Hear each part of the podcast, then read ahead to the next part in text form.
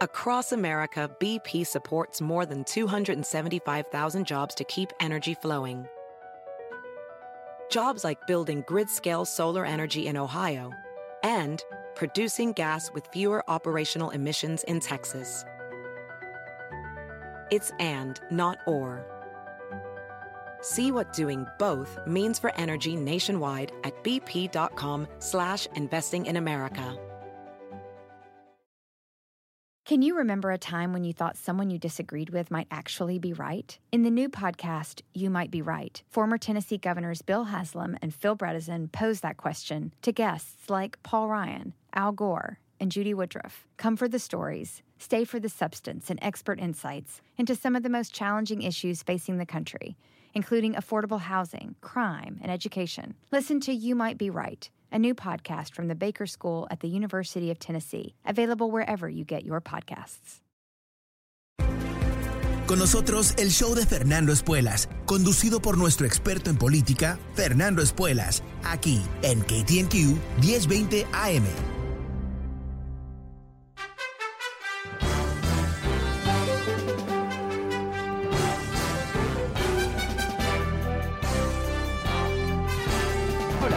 Soy Fernando Espuelas desde Washington. Muy buenas tardes. Gracias por acompañarme. Ayer en la Corte Suprema de Estados Unidos hubo un caso muy importante, un caso que eh, pretende abolir Roe versus Wade, el derecho constitucional de las mujeres de optar por un aborto antes de que el feto sea viable, o sea, antes de que el feto pueda existir ah, independientemente de la madre. Y es uno de esos casos que eh, se estaba esperando a través de los años. Sabemos que los republicanos ah, se han enfocado en forma muy ah, precisa sobre este tema. Y los jueces que fueron nombrados en particular por Donald Trump fueron jueces que se habían comprometido de alguna manera de votar en contra de este caso, aunque en todos los casos, todos, todos, todos estos republicanos en la corte ahora, durante su proceso de a, verificación de, aprobación por parte del Senado, eh, dijeron que esta ley es settled law, o sea, una parte de la estructura legal de Estados Unidos que no se cambia. Ah, es un principio del derecho de Estados Unidos, un principio que dice que la gente tiene derecho a confiar que las leyes no van a estar cambiando todos los días y en particular en lo que tiene que ver con uh, dictámenes constitucionales, tienen que ser uh, bueno, tienen que proveer estabilidad a través del tiempo.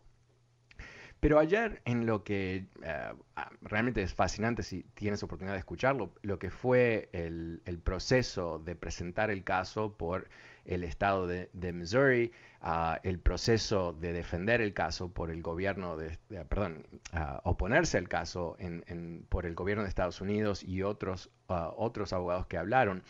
Eh, fue bastante obvio que hay una mayoría para acabar con Roe versus Wade. O sea, una mayoría que pretende, todavía no sabemos cuál es el resultado del caso, pero dieron ciertas señales que para expertos de cómo se comunica en la Corte Suprema, piensan que es bastante obvio que esos conservadores nombrados por Trump y los otros ah, republicanos van a votar para eh, quitarle el derecho constitucional a las mujeres la abogada que representaba a Estados Unidos dijo que esta sería la primera vez en la historia que la Corte Suprema le quita derechos a la gente, que le quita derecho a la gente. O sea, es algo muy dramático, es algo que eh, ha conmovido el país y es algo que, y eh, mi enfoque va a ser más al lado político, que tiene ah, ciertas repercusiones este, este cambio, este, uh, básicamente abandonar el derecho constitucional que tienen las mujeres sobre su propio cuerpo. Es algo eh, realmente eh, ah, trascendente. Y inclusive en una encuesta de Gallup, el 63% de los estadounidenses están a favor de Roe versus Wade y un tercio de los republicanos. Este, o sea, esto es bipartidario el apoyo que tiene este derecho. Recordemos que parte de la coalición de republicanos son mujeres ah, que han ido a la universidad y que eh, viven en los suburbios. E, esas mujeres eh, votan usualmente económicamente, ¿no? Votan para bajar impuestos, básicamente. ¿Y qué va a pasar si en realidad la Corte ah, termina con ese derecho? ¿Qué va a pasar con ese voto? ¿Qué va a pasar en las elecciones del año que viene? Y aquí es donde se juntan dos posibilidades.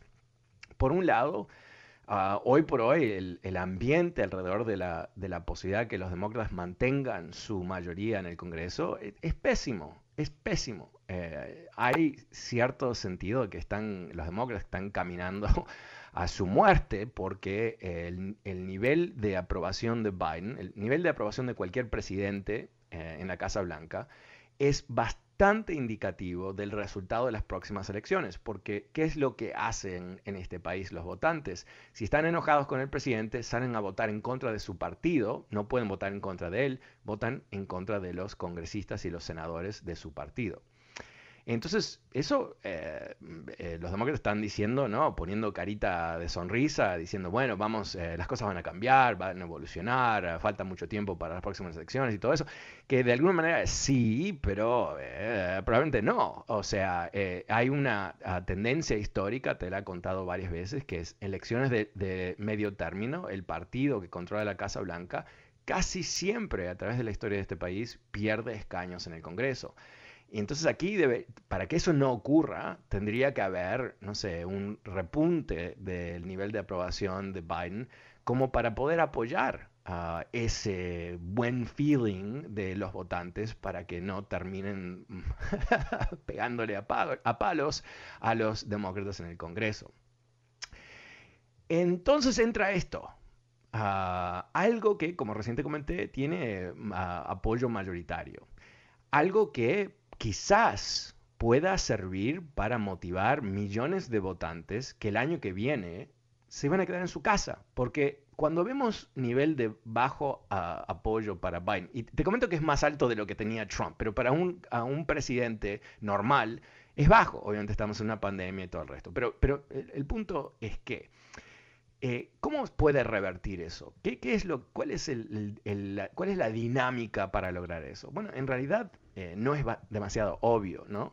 Pero aquí existe esa posibilidad de que no solamente eh, se motiven uh, los demócratas a salir a votar, pero que salgan otras personas que son occasional voters o, personas, hombres y mujeres, pero probablemente más mujeres que hombres, que no han participado en la política o están ah, hartos con la política y no salían a votar o como te comentaba, ¿no? Están hartos con Biden o, lo que sea, ¿no? 40.000 otras razones por qué la gente no participa políticamente. Que este tema, que es tan trascendente para las vidas de las mujeres y simbólicamente, imagínate lo que esto implicaría, ¿no? Que le van a quitar la garantía constitucional a la mujer de hacer lo que quiere con su propio cuerpo. Es algo que realmente eh, yo creo que, bueno, los republicanos han trabajado 40 años detrás de esta meta, tratar de capturar las cortes a presidentes republicanos que han prometido eh, poner jueces anti uh, Roe versus Wade, ¿no? Y los demócratas que nunca prestan atención a esto. Hillary Clinton, para darte un, un baño de memoria, en el 2016 dijo que si Trump ganaba, él iba a nombrar jueces que iban a destruir Roe versus Wade, ¿no? Ella dijo eso. aparentemente no tuvo ningún impacto, ¿no? Obvio. o sea, no motivó a muchas personas. Es algo de la psicología de los demócratas. Aparentemente eh, tienen una incapacidad de pensar eh, en el futuro y al menos que estén con el revólver eh, en la frente amenazados, no reaccionan. Y este es el revolver de la frente, ¿no? O sea, esto es ah, un, ataque fundamental a los derechos de las mujeres en este país, no se puede obviar. Ah, ahora, la, excusita que dieron uh, Kavanaugh, ¿no? Kavanaugh, que es el más mugriento de todos los jueces, honestamente, ¿no? O sea, sabemos su historia. y prometió, le prometió al Congreso que él, esto era settled law, ¿no? No se, no se tiene que tocar, ¿no? Ayer estaba haciendo piruetas de contento Ah, diciendo que, bueno, en realidad, ¿qué pasa si la corte es neutra? Oh, neutra, suena bueno, ¿no? Neutra. Dejar que los estados decidan. Oh, ok. Ahora, si, si tú ah, ah, vas a la Corte Suprema y dices, ¿qué te parece si dejamos que los estados decidan el uso de armas en esos estados? que hagan leyes para limitar, por ejemplo, armas en Washington, D.C. No, no, no, no. El derecho constitucional de portar armas es básicamente absoluto. No se puede tocar. Y la Corte Suprema en los últimos 30 años lo ha defendido de tal manera que convirtieron lo que era el derecho bajo la segunda enmienda, que se consideraba que era un derecho limitado, porque la enmienda no habla de personas, habla de milicias, y en, el, en la jerga del siglo XVIII, cuando se escribió la Constitución, una milicia era la policía. ¿Ok? Ah, eh, eso, de eso se trata. Ok, lo reinterpretaron desde entonces hemos tenido una matanza continua, ¿verdad? Por, la increíble facilidad que cualquier persona puede conseguir armas de fuego. Ayer tuvimos otro eh, monstruo muchachito matando varias personas eh, en una escuela, una vez más. Ah, el papi se compró un arma la semana pasada, no, no lo, no sé, lo dejó en no sé, en la mesita de luz, no sé qué hizo, pero el muchachito lo agarró y mató varios ah, de sus ah, colegas de la escuela. algo que, ¿no? la, protección de las armas en este país es un, un, fetiche, ¿no? Es, es, una obsesión. Pero ahí estaba Cabinisto, ah, el, amante de la cerveza, diciendo que hay que ser neutro. No, o sea, eh, cuando es el momento de defender el derecho de la mujer, la soberanía de la mujer sobre su propio cuerpo, eh, no, hay que ser neutro, que es una manera de decir que dejemos que ah, los más derechistas en este país decidan. Y te, comento que aquí eh, la mitad del país, ¿no? más o menos, controlada por ah, legislaturas y gobernaciones republicanas, eh, directamente el momento que la Corte Suprema, si lo hacen, uh, destruye Roe versus Wade, van a hacer el aborto ilegal en esos estados. Que no va a tener un impacto para la gente con dinero, porque se van a subir un avión y van a ir a otro estado a, buscar la atención que buscan. Ah, pero va a tener un impacto sobre quién? La gente pobre, que no puede movilizarse que no puede tomarse cinco días para irse a tres estados a buscar ayuda. ¿Qué quiere decir? Y, esta nueva juez que fue ahí entrometida en, en, el último mes de la presidencia de Trump, después de que Mitch McConnell había dicho que no se podía nombrar un juez a la Corte Suprema en el último año de la presidencia, algo que se lo dijo a Obama para no permitirle que él pusiera eh, otro juez ah, en la Corte Suprema nueve meses antes de las elecciones. O sea, eh, no es que son hipócritas, directamente mienten porque el poder para ellos es todo. Y la obsesión que tiene la derecha con el tema del aborto, o sea, es como, es la religión, ¿no? Parece, es como que, que, Jesucristo habló del aborto, ¿no? Algo así, es, es, inédito, pero es la obsesión de las obsesiones. Y, y, cuando él quiebra sus propias reglas, cuando él obviamente viola los principios que él mismo había establecido tres años antes, eh, bueno, ¿qué, hacen todos estos buenos cristianos? Aplauden, aplauden, porque la concesión solamente es relevante cuando eh, impacta los revólveres, aparentemente. Pero cuando hay una jugada de este tipo para eh, básicamente distorsionar el balance ah, de la corte, bueno, no pasa nada. No pasa nada, es bueno, se aplaude. Ahí estamos, ahí estamos. y la pregunta que nadie tiene una respuesta, pero es interesante pensar sobre cuál puede ser eh, el futuro, es si este tema en particular va a terminar creando una presión política, ah, un mecanismo ah, de, activación política que les dé a los demócratas la posibilidad de mantener sus mayorías. No sé, ¿cómo lo ves tú? El número es 844-410-1020, 844-410-1020.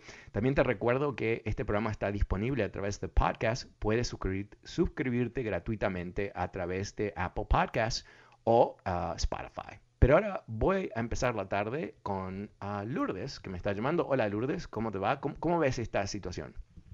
Mm, buenas tardes, eh, gracias Fernando. Mira, yo no soy católica, no, no, no, yo no llevo ninguna religión, no soy creyente, pero sí creo que el aborto, la única manera en que yo estoy de acuerdo en el aborto es si violan a alguien, si está embarazada por una violación.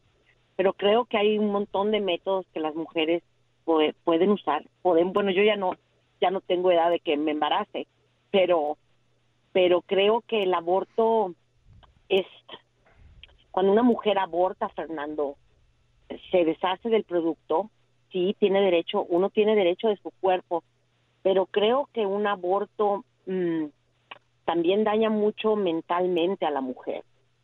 Al final de cuentas, las mujeres, ah, al, al, al, al, tener una vida dentro, es una vida de otra persona, Fernando, no es nuestra vida, no es nuestro cuerpo es el cuerpo de otro ser que ya está vivo. Eso no es. ok, hablemos eh, sin extendernos demasiado, eh, porque creo que has tocado varios puntos que son interesantes. Ah, primero, sobre lo que tú piensas, ¿verdad? Yo creo que tu, punto de vista es muy respetable, ¿verdad? Que, ah, ah, que haya eh, límites alrededor del aborto a mí me parece completamente razonable y, necesario. Ahora, el tema es quién puede decidir esto. Eh, eh, ¿Van a ser los políticos que decidan sobre el destino del, cuerpo de, la mujer? ¿O va a ser la mujer que decida? Porque si lo piensas de esta manera, no hay ninguna situación semejante para hombres, ¿no? No hay, ninguna, eh, no hay ningún momento en donde el gobierno se entromete en la decisión de un hombre con su doctor sobre un tema de su propia salud, su propio cuerpo. No existe, no existe no, ni lo podemos concebir, no es un tema. Pero eh, estamos hablando, estamos básicamente debatiendo quién es dueño del cuerpo de la mujer. Eso me parece que es insólito, ¿no? Más allá de la decisión en sí misma. Eh, no sé, ¿tú piensas que eres dueña de tu propio cuerpo? Yo soy dueña de mi propio cuerpo y yo puedo hacer con él, me puedo tatuar, me puedo perforar, me puedo cambiar la nariz, me puedo hacer cirugía en los dedos de los pies. Pero cuando tú estás embarazada, Fernando, tú no estás hablando de tu cuerpo, estás hablando del cuerpo ah, de otra persona. Lourdes, te, voy a interrumpir. Eh, discúlpame un segundito, Lourdes. Eh, mira, eh, estamos hoy apoyando a St. Jude, ah, pero Lourdes, si eres tan amable, si puedes, quédate en línea conmigo porque me gustaría hablar sobre ese segundo tema que has comentado. Uh, pero tengo que pasar a lo de. Jude unos minutitos y vuelvo contigo si, eres tan amable de quedarte conmigo. Pero eh, como te estoy comentando, todos los años, como tú sabes, Univision uh, respalda al Hospital St. Jude. Uh, puedes uh, convertirte en un ángel de esperanza donando solo 19 dólares al mes. y ayuda a los niños de St. Jude a combatir el cáncer infantil. Si realizas tu donativo mensual con tarjeta de débito o crédito, recibirás la nueva camiseta de St. Jude. Por favor, llama ahora mismo. El número es 1-800-998-8432. 1-800-998-8432. Una vez más, 1-800-998-8432. Quiero que ahora escuches una historia, es, muy emotiva y yo vuelvo después de, de la historia. No te vayas. Mi nombre es Eliseo, yo soy el papá de Vanessa, de mi princesa. Soy Vanessa estaba en el hospital San Jude porque tenía unas cosas aquí en mi cara. Son como unas bolitas que te crecen normal, pero no eran normal. Y me hizo mal todo. Yo tenía siete años. Sí, mi hija Vanessa llegó al hospital San Jude cuando tenía siete años de edad. Un proceso largo, tuvimos alrededor de ocho meses y ella salió cuando tenía ya ocho años. Ella tuvo cáncer en la sangre, leucemia tuvo que estar con quimioterapias. El que conoce de esta enfermedad saben que su cabello se le cae, tiene que estar con medicamentos todos los días. Ella tuvo una línea en su brazo para sacarle sangre y suministrarle medicamento por ahí. Y eso fue de todos los días. Ahora mi hija Vanessa, gracias a Dios y gracias al hospital St. Yu, ella está bien. Ya subió de peso, que estaba bien delgada. Ya va a la escuela. Gracias a Dios, gracias al hospital St. Yu por dame la oportunidad de estar en casa.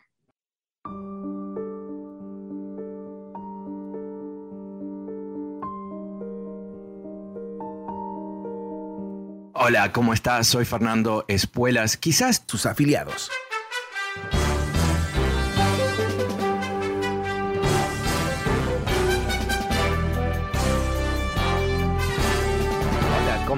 Fernando Espuelas desde Washington. Muy buenas tardes. Gracias por acompañarme.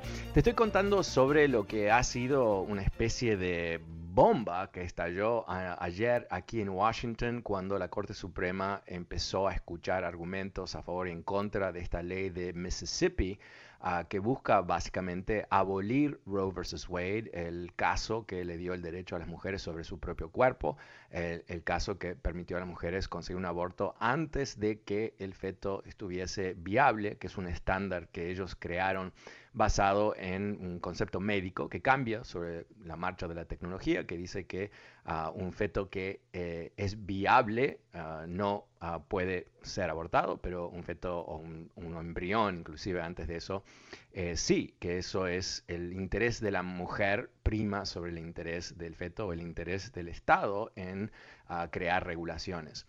Ahora, eh, esto, eh, más allá de, lo que implica eh, por el aborto en sí mismo, tiene una importancia quizás, es lo que se está especulando político, una, eh, una trascendencia política quizás por el, patético lugar en donde están los demócratas ah, en relación a sus posibilidades de ganar las elecciones del año que viene, elecciones de medio término que usualmente, ah, bueno, son bastante duras para el partido que controla la Casa Blanca. Pero se piensa que quizás este, esta bomba que ha despertado a millones de personas en este país y van a ser el foco de muchas comunicaciones políticas de los demócratas, puedan revertir esa tendencia negativa para los demócratas. ¿Cómo lo ves tú en números 844-410-1020? Voy a volver a la línea con Lourdes, que, me, estábamos hablando antes del corte comercial, para continuar nuestra conversación. Eh, pero antes de eso te quiero decir que ya viene la conferencia Empoderate aún en crisis con el doctor César Lozano este 12 de diciembre en el Centro de Convenciones de Los Ángeles. Puedes comprar tus boletos en Ticketron o llamando al 818-774-9272. 8 1-8-774-9272.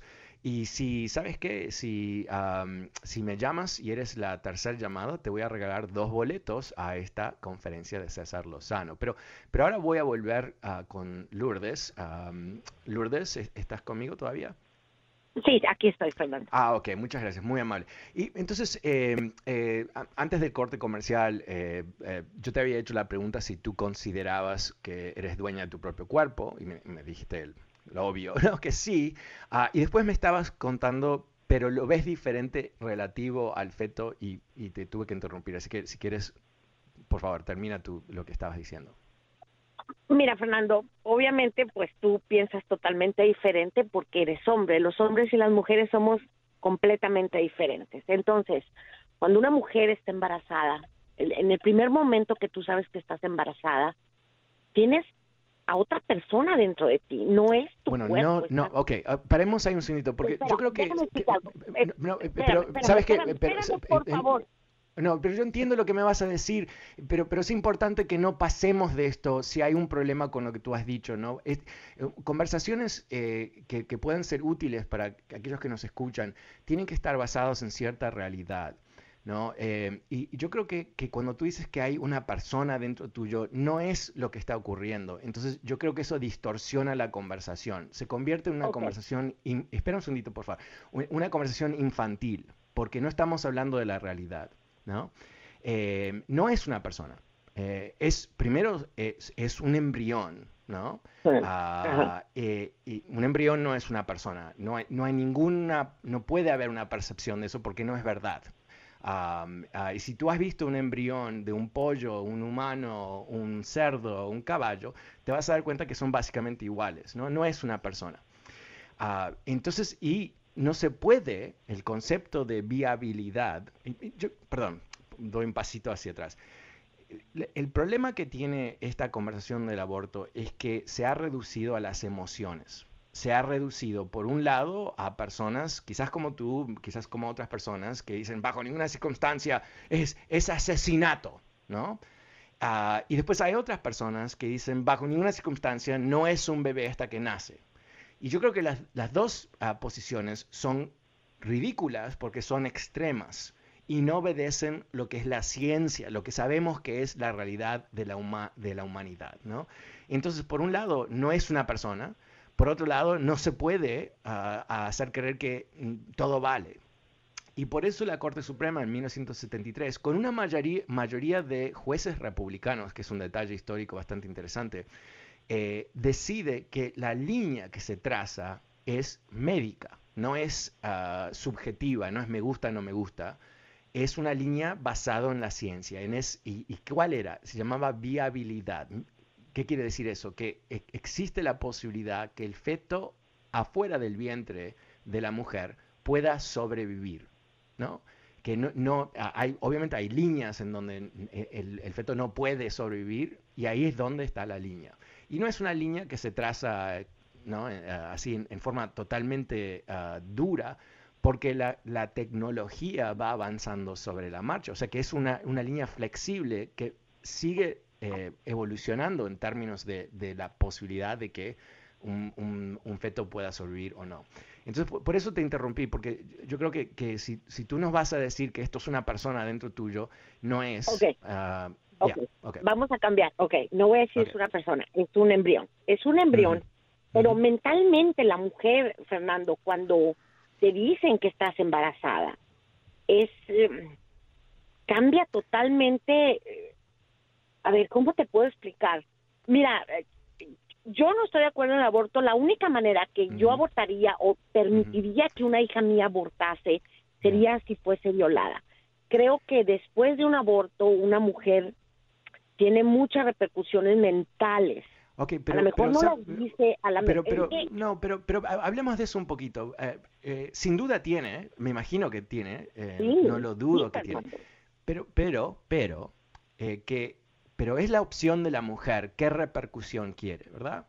pero también es la opción poderte, o sea, hay 20 mil anticonceptivos. Oh, oh, ok, pero, pero eso, eso no es... Espera, esto no se trata de... Porque parte de lo que ha pasado en esta conversación también, todo se distorsiona, ¿no? Y detrás de esto, la obsesión de algunas personas religiosas con este tema tiene que ver con la visión de Eva, ¿verdad? La, Adán y Eva, ¿no? La mala mujer, la mala mujer. Espera, espera un segundito, eh, déjame, déjame, déjame eh, contextualizar lo que estamos hablando, porque eh, también cometemos un error en pensar que todo es nuevo. Todo esto se ha hablado en el pasado y, el tema es, ¿no? lo que tú has dicho, que, la, que hay, o sea, lo que tú dijiste hace un momento es que básicamente está descontrolada no usó eh, anticonceptivos y por eso ahora está embarazada. Eso es lo que, básicamente lo que tú has dicho, ¿no?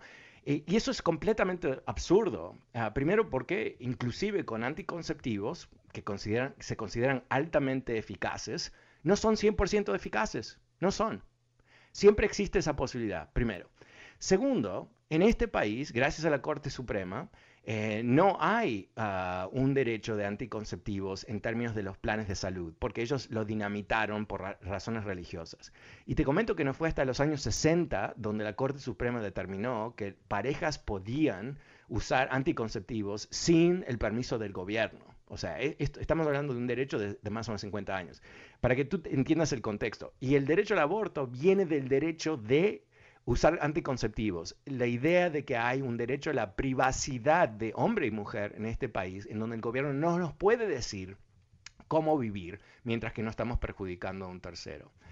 Entonces, eh, yo creo que, eh, tenemos que centrarnos sobre temas que son más fundamentales. Tú estás especulando sobre los feelings que puede tener una mujer. Y yo estoy diciendo una cosa totalmente diferente, que es que la mujer es suficientemente eh, igual al hombre como para tomar decisiones sobre su propio cuerpo. Y que ningún gobierno, ningún vecino, amigo, mamá o el tío puede decirle a una mujer qué es lo mejor para ella en términos de un embarazo. No, no, no puede ser eso. Eh, lamentablemente eh, entramos en lo, lo, interesante, pero tengo que ir a una pausa. Pero eh, Lourdes, eh, te, agradezco mucho, te, mantuve en línea demasiado tiempo, eh, pero te quiero comentar, tengo que hacer un, comentario sobre St. Jude. Ah, conviértete en un ángel de esperanza donando solo 19 dólares al mes y ayuda a los niños de St. Jude a combatir el cáncer infantil. Si realizas tu donativo mensual con tarjeta de débito o crédito, recibirás las nuevas camisetas de St. Jude. Ah, llama ahora mismo, números 800-998-8432, 800-998-8432, última vez 800-998-8432. Vuelvo enseguida. Vine a San Jude a los cuatro años porque me dio un tumor al estómago y no había curación en mi país, así que tuve que venir a San Jude. Este año cumplo cuatro años de remisión. Me siento un poco más aliviado y me siento bien porque la gente que donó para que yo me salve me dio mucha vida, mucho cariño y hizo que yo me sanara. Mi corazón se siente triste por los niños que están allá. Se siente muy mal porque tú tuviste la oportunidad tal vez de vivir y hay otros niños luchando contra el cáncer. Esta Navidad yo le pediría a Dios que toda la gente aporte un poquito más a San Jude porque hay muchas personas sufriendo, queriendo mm, luchar y deberían aportar un poco más a San Jude para que todos los niños tengan una mejor oportunidad.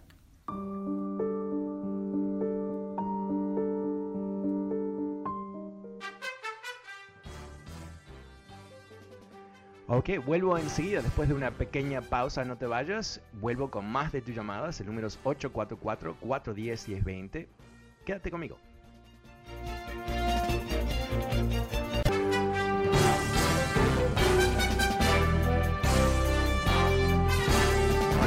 Hola. Soy Fernando Espuelas desde Washington. Muy buenas tardes. Gracias por acompañarme.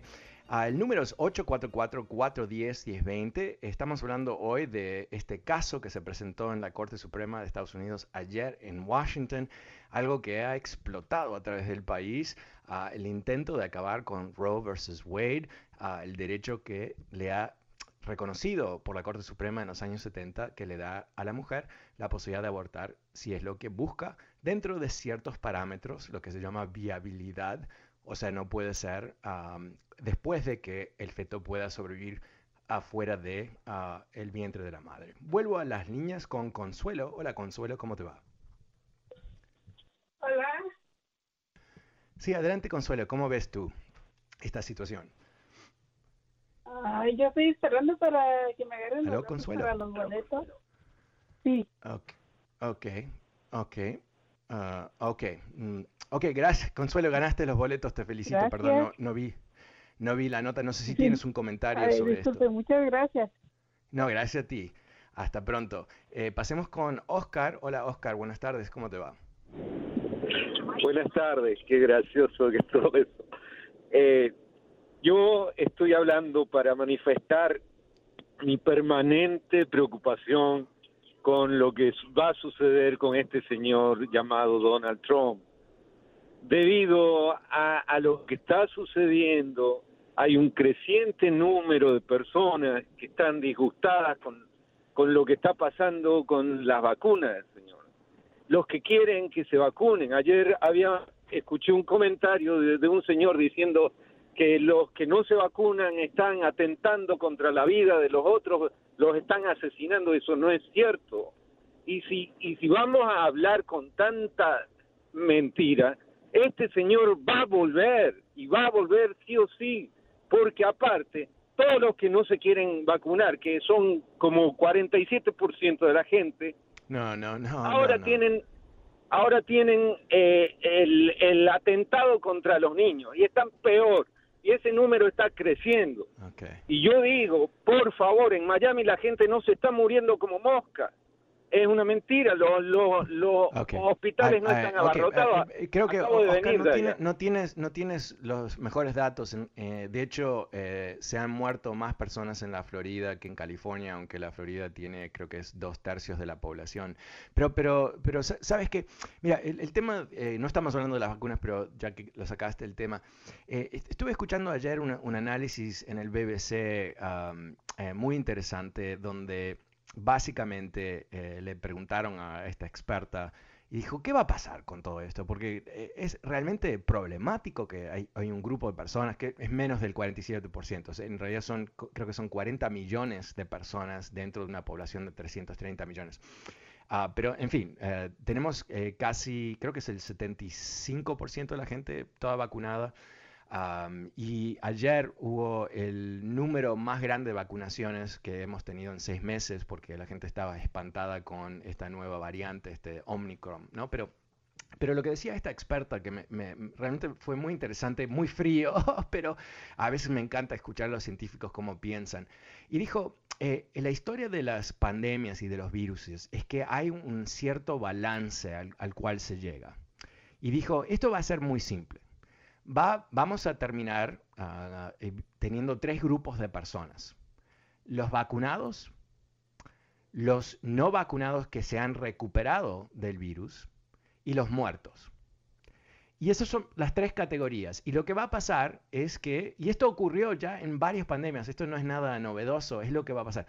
Eh, aquellas personas, por su culpa, no por su culpa, porque a, diferencia de lo que tú dices, Oscar, si alguien que no se vacuna a propósito y se infecta y infecta a una persona y las mata, eso es lo que va, va a ocurrir, es lógico que ocurra porque es cómo funciona el virus. El virus tiene solamente un propósito, que es replicarse. No, solamente, es lo único que hace. Entonces, alguien se infecta y tiene contacto con otras personas, puede infectar a esa persona. Y si esa otra persona quizás no se pudo vacunar porque tiene una condición preexistente que no le permite por alguna razón, se puede morir. O puede ser una persona de la tercera edad, por ejemplo, que eh, tiene defensas bajas por razones de otras enfermedades o lo que fuese, y los mata. O quizás es un nenito de menor de 5 años de edad, donde no, están vacunando gente, niños de menos de 5 años de edad, que puede ser uno de esos pocos niños, gracias a Dios, que no sobreviven uh, el COVID. Entonces, eso es lo que, lo que puede pasar. Así que a cierto nivel, yo, yo estoy, mira, eh, no sé si estoy siendo ya, estoy, eh, creo que como todos, ¿no? Cansadísimo del tema de pandemia.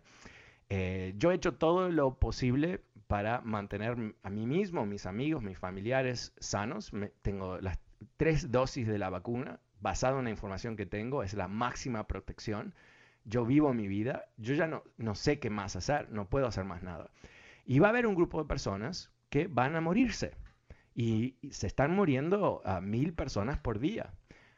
hoy Jim Jordan, que es el asquerosísimo congresista republicano de, en Ohio, eh, una especie de, animal trumpista, diciendo los, los estadounidenses, los americanos estamos cansados, ya acabó el COVID, ¿no? Y yo mandé un retweet, ¿no? Mil personas se mueren por día. Eh, por supuesto, la ironía, ¿no? del partido de vida, party, life, pro-life party, ¿no? Los republicanos muy pro-life, muy pro-life. Si eres un feto, muy pro-life. Si eres un niño, no, no tanto, no te vamos a ayudar, no te vamos a, dar de comer, no te vamos a ayudar si eres pobre, no te vamos a, dar atención médica, etcétera, etcétera, etcétera.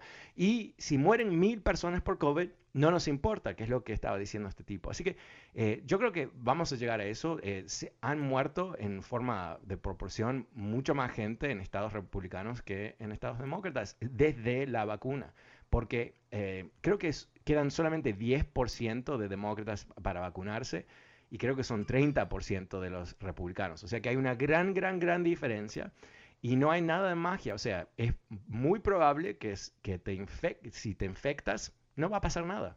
Ah, pero también es posible que te mueras. Y esa es la decisión que, al cual se ha llegado. Ah, pero gracias, Oscar, uh, por cambiar el tema, pero estábamos hablando del tema del aborto. El número es 844-410-1020. Pasemos con Margarita. Hola Margarita, buenas tardes, ¿cómo te va? Hola, buenas, hola, buenas tardes. Hola, cuéntame. Pues si están hablando del aborto, había de educar a las personas. ¿Cuánto hacen las, las, las los hospitales por cada aborto. Ese es el negocio del siglo. ¿Cuánto ah. hacen en las placentas? ¿Cuánto hacen en los fetos? Todo ese es el negocio del siglo. Este, Eso es un poco paranoico, no es un negocio. Sí, sí es un negocio, porque no sabe que, que todo lo que están haciendo con los fetos y las placentas pero Margarita, ese no es el tema, ¿verdad? Eh, Margarita, el, tema es si, si las mujeres en este país van a tener derecho a determinar qué hacen con sus cuerpos o si van a ser sujetas a ser una, una especie de portador de fetos cuando no lo quieren ser o cuando, en el caso de familias que tienen ya hijos y son familias de bajos recursos, donde un embarazo no querido, que ocurre, así es la vida, eh, termina eh, volcando toda una familia a la pobreza. ah, o una mujer que tiene que trabajar que ahora no va a poder trabajar y eso lo, termina las cosas mal. Eh, tú te, has centrado, y lo entiendo, es un tema emocional, pero te has centrado sobre un tema que es marginal, ¿no? El, tema de los derechos constitucionales no se pueden determinar con un tema comercial, no tiene nada que ver. Es un poco como decir, ¿no? Que el derecho a portar armas, que la Corte está, Suprema, que está en contra del aborto, pero está en favor de que todos tengamos armas y, no pasa nada, eh, reconocemos, hay que reconocer que está detrás de todo eso también, ¿verdad? Eh, cuando hablamos del NRA, National Rifle Association, ellos no representan a sus miembros, el dinero que ellos captan son de los fabricantes de armas. Eh, todo este aparato de, negación del, efecto de tener armas por todos lados, ah, las, muertes, miles de personas mueren cada año por este tema, eh, tiene un, concepto eh, comercial detrás. Pero el tema no es ese, el tema es si este es un derecho legítimo o no. Y Cortes Supremas por los primeros doscientos y pico de años de este país decidieron que no era, y después eh, este conjunto de republicanos decidieron que sí, que era un derecho personal. Así que eh, eh, tenemos que centrarnos un poquito más sobre eso.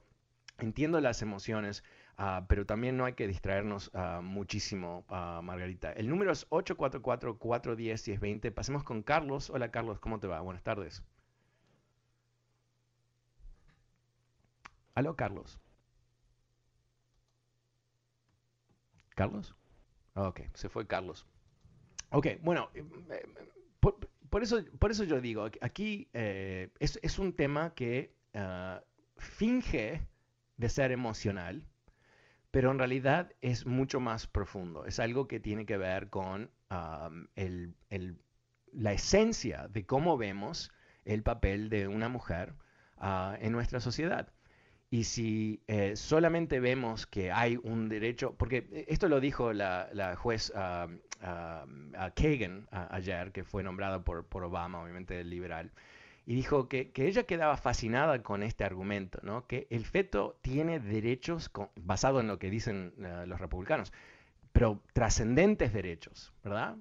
Priman sobre cualquier otra cosa. Pero la, la mujer que crea el feto no tiene los mismos derechos. Eso eh, eh, realmente es lo llamativo de todo esto, porque eh, ¿cómo puede ser que alguien que ha nacido... Ah, ah, perdón, José. Ah, ok. Em, ¿Cómo puede ser que haya em, esta confusión, ¿verdad? De que la mujer no tiene los mismos derechos constitucionales que tiene un feto. ¿Cómo puede ser eso? Eh, esto, esto es un invento, ¿no? Y, detrás de todo esto, sin duda hay sentimientos genuinos. Pero cuando vimos a Donald Trump hablar, yo soy pro-life, él no era pro-life, ¿no? Él apoyó demócratas toda su vida. o sea, era una mentira, totalmente una mentira. Ah, eh, pero es la emoción que ellos venden, no la lógica, ¿no? La inconsistencia lógica de ellos es total.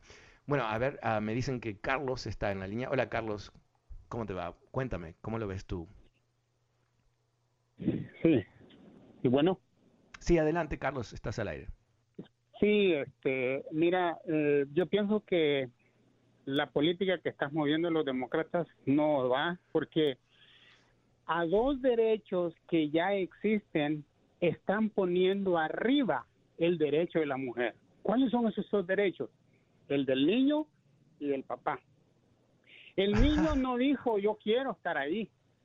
No, fue una decisión mutua de la mujer y del marido. Eh, en, tu, en, tu, experiencia, Carlos, ¿así es como funciona? ¿Los, ¿Los embarazos son el fruto de una negociación?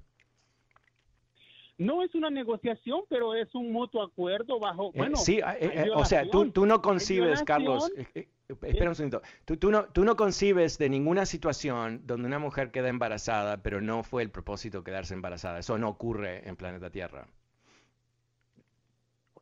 Ok, entonces hay que educar a la mujer para que no... No, ay Dios mío, pero Carlos, ¿qué me estás llamando? ¿De 1948? ¿Hay que educar a la mujer? ¿Qué, pasa? ¿El hombre no puede ser educado a usar un condón? Eh, estás hablando, honestamente, nos estás dando un vistazo al problema que tenemos aquí. Tú has dicho que eh, prima el, ¿Cómo puede ser que prima el derecho de la mujer sobre el hombre y el niño? Primero, no hay un niño involucrado. Okay, tenemos que ser precisos con... Un niño es cuando nace Antes de eso no es un niño. Y la Corte Suprema ha dicho hasta ahora que eh, es el, el, derecho al aborto es hasta el punto cuando hay viabilidad del feto, no, no después. Entonces no hay un niño, no hay un, un niño aquí.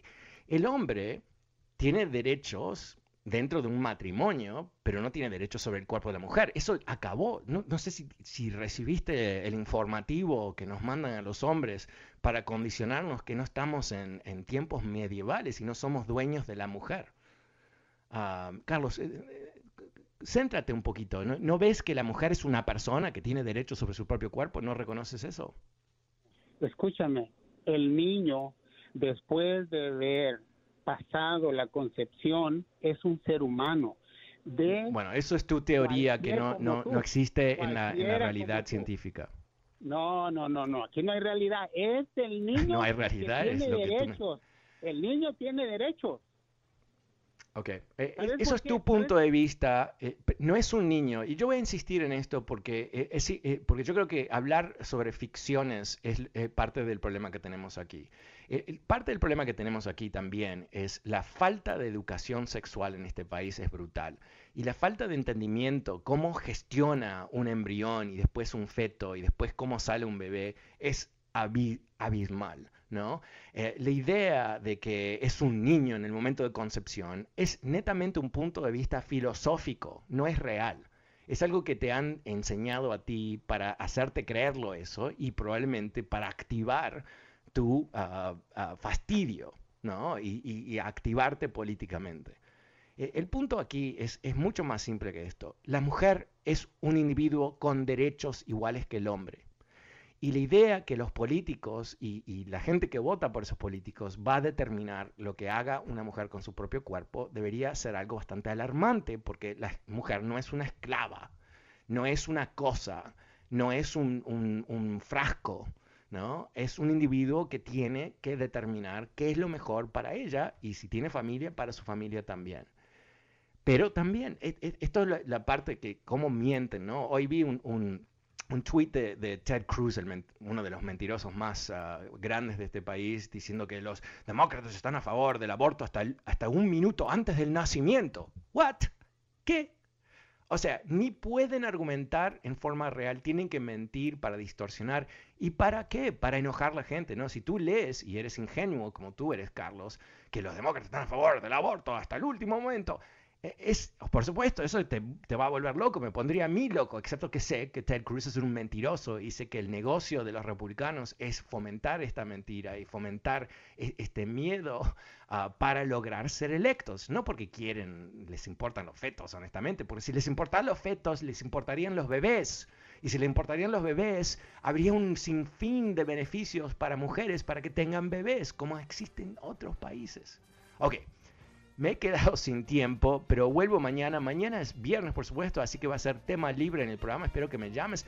Si quedaste en la línea esperándome esta tarde sobre este tema, llame mañana. El, va a ser el mismo número que siempre. Uh, soy Fernando Espuelas. Me despido por hoy. Hasta mañana. Chao. BP added more than $70 billion to the U.S. economy in 2022 Investments like acquiring America's largest biogas producer, Archaea Energy, and starting up new infrastructure in the Gulf of Mexico. It's and, not or. See what doing both means for energy nationwide at bp.com slash investing in America. Is America's primary system working? Is the Electoral College still the best process for electing a president? Could a third party candidate ever be successful? In a new season of You Might Be Right, former Tennessee governors Bill Haslam and Phil Bredesen gather the country's top experts to explore these issues and more as we approach the 2024 presidential election. Listen to You Might Be Right, a new podcast from the Baker School at the University of Tennessee, available now wherever you get your podcasts.